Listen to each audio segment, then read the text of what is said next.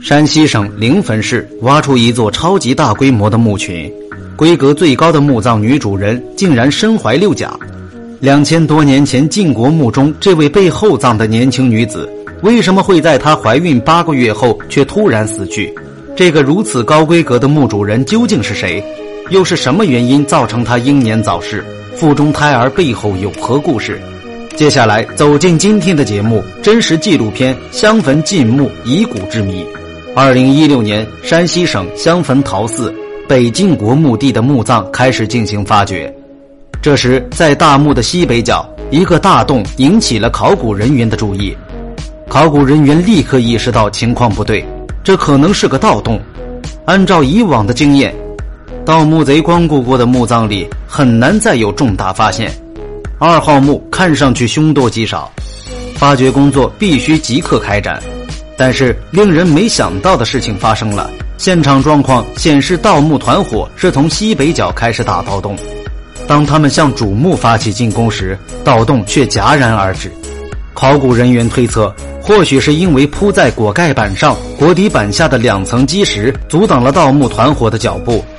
这些至今熠熠生辉的礼器，无一不暗示着一个信息：墓主人很有可能身居高位，权倾朝野。从骸骨判断，这个墓葬的主人是位男性。那么，这位男子究竟是谁？考古人员不禁对自己的判断进行怀疑。如果墓主人是位男性，那他的妻子又葬在了哪里？考古人员要时刻对古墓进行关注，防止盗墓贼的出现。考古工作不是短时间内就可以完成，而是大量的劳动积累和时间沉淀。考古发掘是一项专业性很强的工作，从业人员相较少，又因考古发掘的特殊性，一般群众日常生活中很难接触到，且有些遗迹位置比较偏僻，远离居民区，导致离群众生活较远。有时为了保密，考古工作也不会主动让大众知晓。带着疑问，考古队员开始了对一号墓葬的发掘。相对于二号墓，这座一号墓一开始就不同寻常，它上面覆盖着一层基石，基石可算是厚葬了，因为它要耗费大量的人力物力，规模气魄非常宏大，处处彰显着墓主人非比寻常的身份。由于有些陶器承受不了地面的压力，已经碎裂，但是值得庆幸的是，墓中出土的青铜器保存完好，经过发掘清理。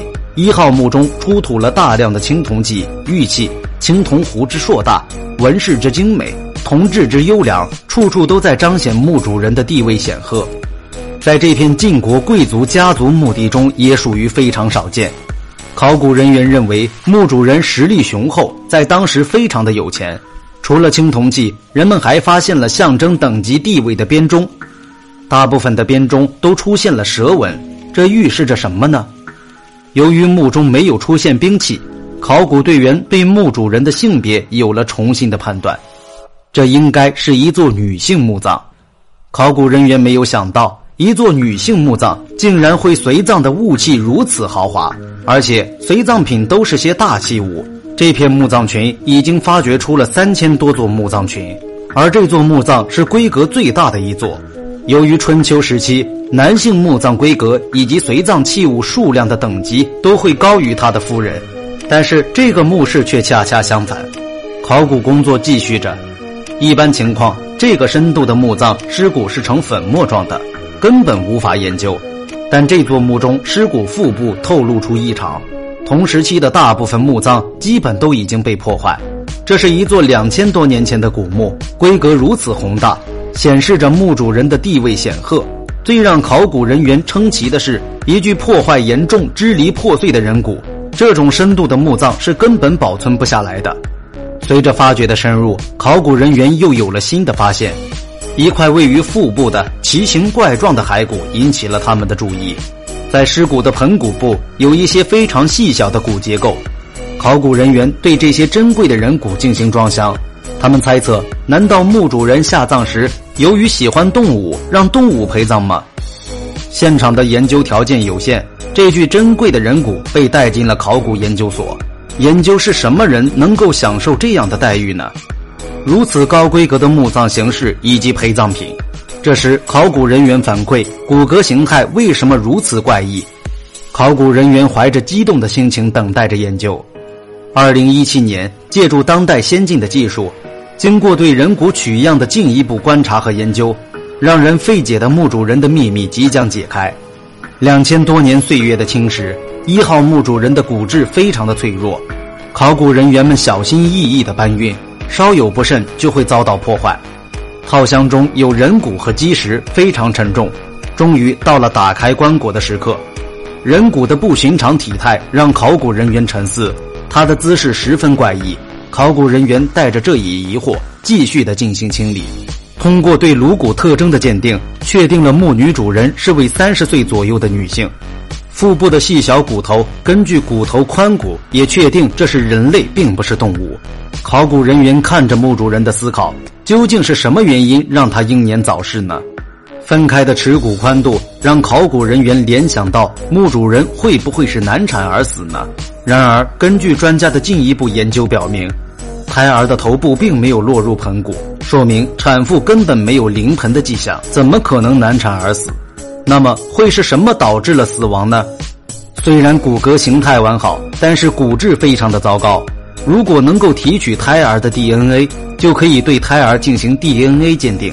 如果胎儿是男孩，考古人员就可以获得晋国公族的基因密码。看着手中保存完整的样本，吉林大学研究人员却说：“这是我见过最差的基因样本，这里面大部分是土，并且 DNA 污染已经严重。后期进行一些处理的话，会把原有的 DNA 破坏掉。但是他们并没有放弃，为了获得专业的古代 DNA 数据。”他们开始进行样本采样，采样的重要环节就是去污染。如果去污染不够彻底，他们得到的就是实验人员自己的 DNA 数据。所以，防污染措施是非常重要的。把骨骼放进酸中，因为骨骼保存状态不好，人骨被打磨成粉末收集起来。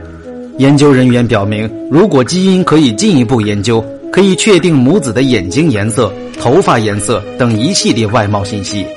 如果能够提供牙齿就更好了，这样就可以判断墓主人是否是感染病毒死亡。接下来，研究人员经过一系列复杂的操作，只需要等待结果就可以了。这样就能完整的再现晋国贵族的生活原貌。尽管样本很差，但是 DNA 提取结果最终还是出来了。研究人员表示，DNA 将进行测询和研究，后期还需要更多的研究和漫长的等待。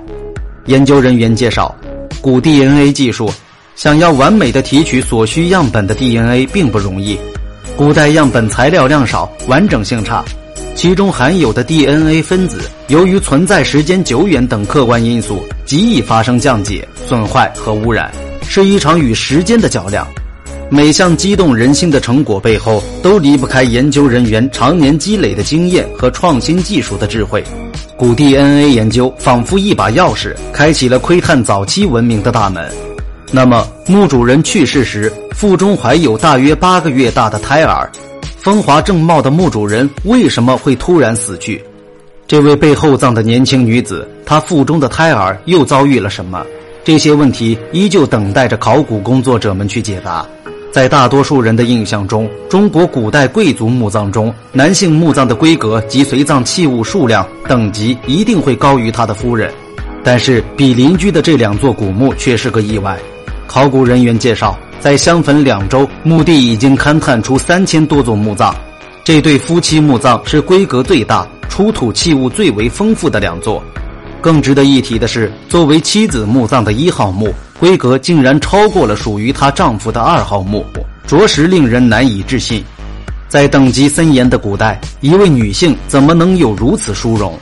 有人猜测，在两千多年前，这位正值妙龄的墓主人身怀六甲却意外死去，她的丈夫十分的伤心、心疼哀妻，便耗尽了自己的财力，用超规格的墓葬厚葬了他的夫人和未曾谋面的孩子，也封印了自己的一片痴情。